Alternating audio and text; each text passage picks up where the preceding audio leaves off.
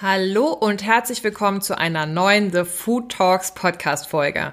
Schön, dass du wieder dabei bist. Mein Name ist Dr. Ann-Christine Picke und ich bin eine studierte Ernährungswissenschaftlerin und habe die negativen Effekte von Übergewicht auf den Körper und die Knochen erforscht.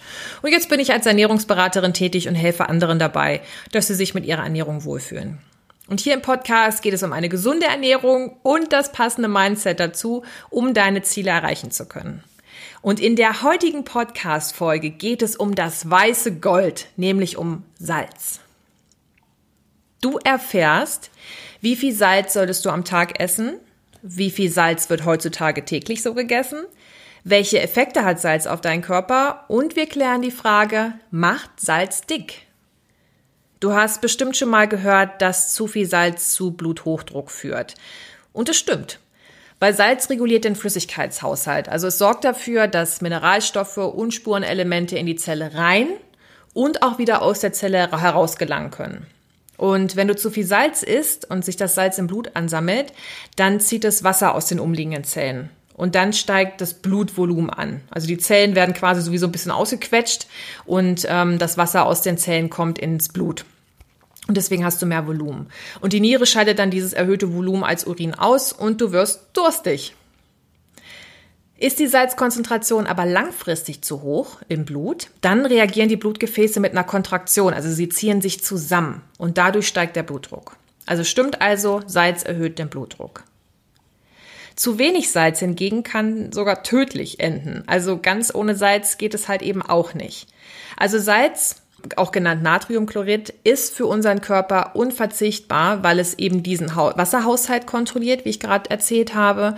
Es ist zusätzlich noch am Knochenaufbau und Umbau beteiligt. Ähm, es ist ganz wichtig für verschiedene Stoffwechselvorgänge. Also es ist auch ein Bestandteil der Magensäure und deswegen auch ganz wichtig für die Aufnahme von Nährstoffen.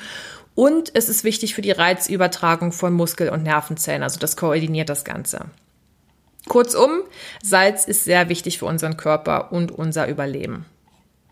Und wenn der Körper etwas zum Überleben benötigt, für wichtige Stoffwechselprozesse, dann schmeckt es uns auch richtig gut, weil wir sollen ja genug davon aufnehmen. Also Salz sorgt für einen guten Geschmack und dafür, dass halt die Mahlzeit nicht fad wirkt und auch richtig lecker schmeckt. Jetzt gerade bei den äh, hohen Temperaturen verlieren wir viel Salz durch das Schwitzen, aber auch durch andere Körperflüssigkeiten. Und das sind pro Tag ungefähr drei bis fünf Gramm Salz, die wir verlieren.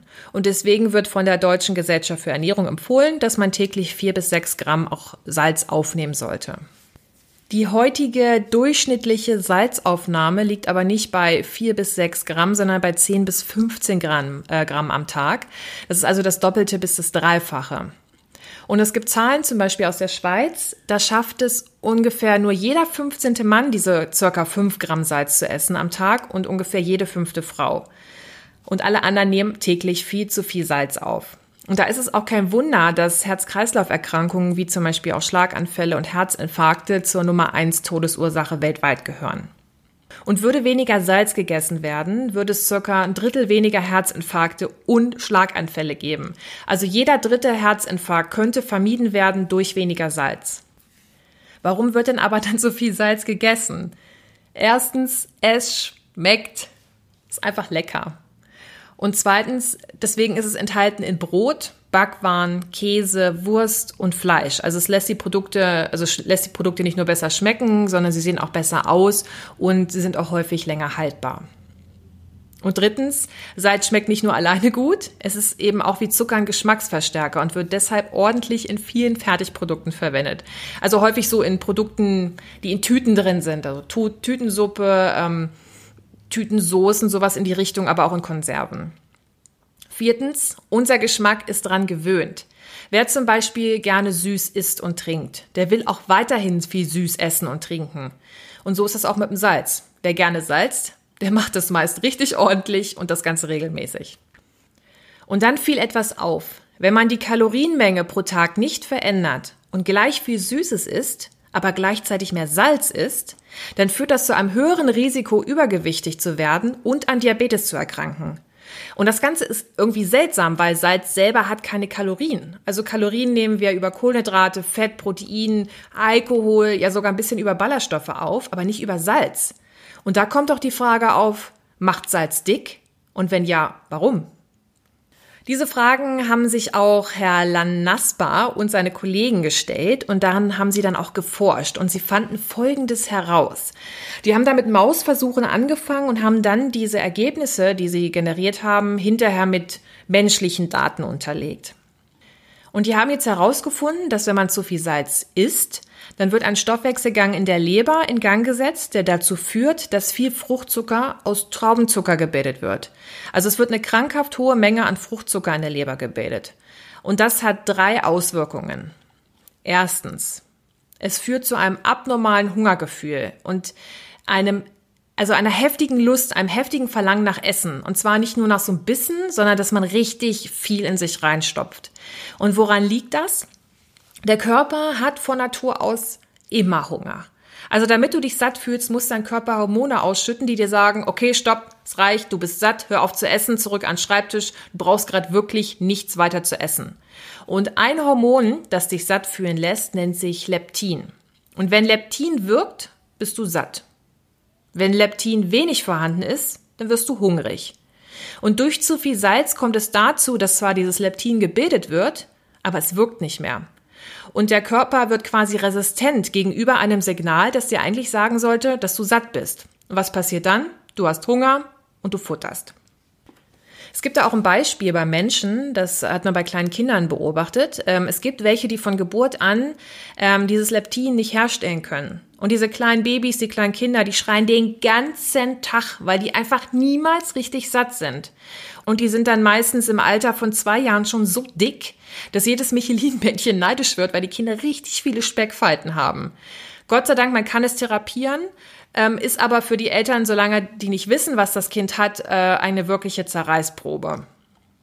So, zweitens, diese Auswirkung, wenn man zu viel Fruchtzucker produziert im Körper.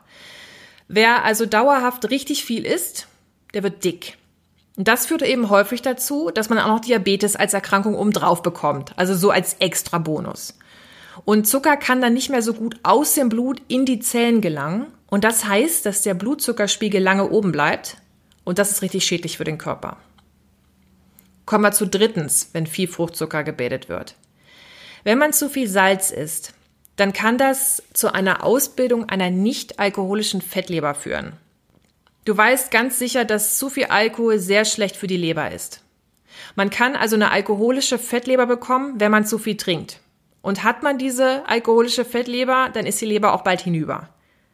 Wenn man jetzt zu viel Haushaltszucker isst, also dieser Haushaltszucker, dieser weiße kristalline Zucker, der in Kuchen kommt, in Tee, in Kaffee und so weiter, wenn man davon zu viel isst, von diesem Haushaltszucker, dann kann man auch eine Fettleber bekommen. Aber eine nicht alkoholische Fettleber. Die wird nicht ausgelöst durch Alkohol, sondern durch Zucker. Und das liegt halt daran, dass die Hälfte vom Haushaltszucker aus diesem Fruchtzucker besteht. Und wer übermäßig, übermäßig viel Fruchtzucker aufnimmt und das über Jahre, bekommt diese nicht alkoholische Fettleber. Das ist das Pendant zur Fettleber durch Alkohol, eben nur ausgelöst durch Zucker.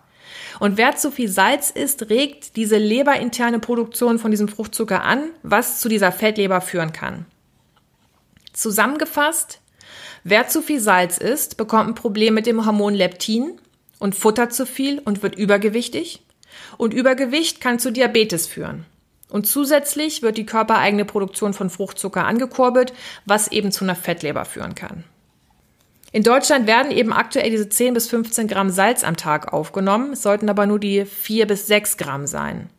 Und in den Studien, die untersucht worden sind, Übergewicht, Diabetes und teilweise eben auch diese Fettleber bei Erwachsenen aufgetreten, die täglich ca. 11 Gramm Salz gegessen haben. Also wir in Deutschland mit den 10 bis 15 Gramm Salz liegen genau in diesem Range, um diese schönen Krankheiten eben auch anzuziehen.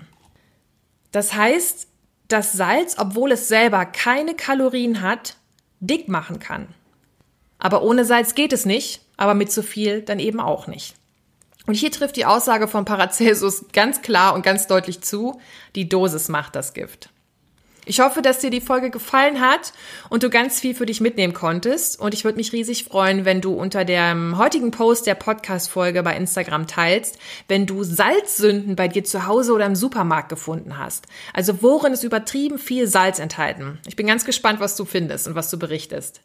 Und jetzt wünsche ich dir erstmal eine schöne, sonnige und salzarme Woche. Deine Ann-Christine.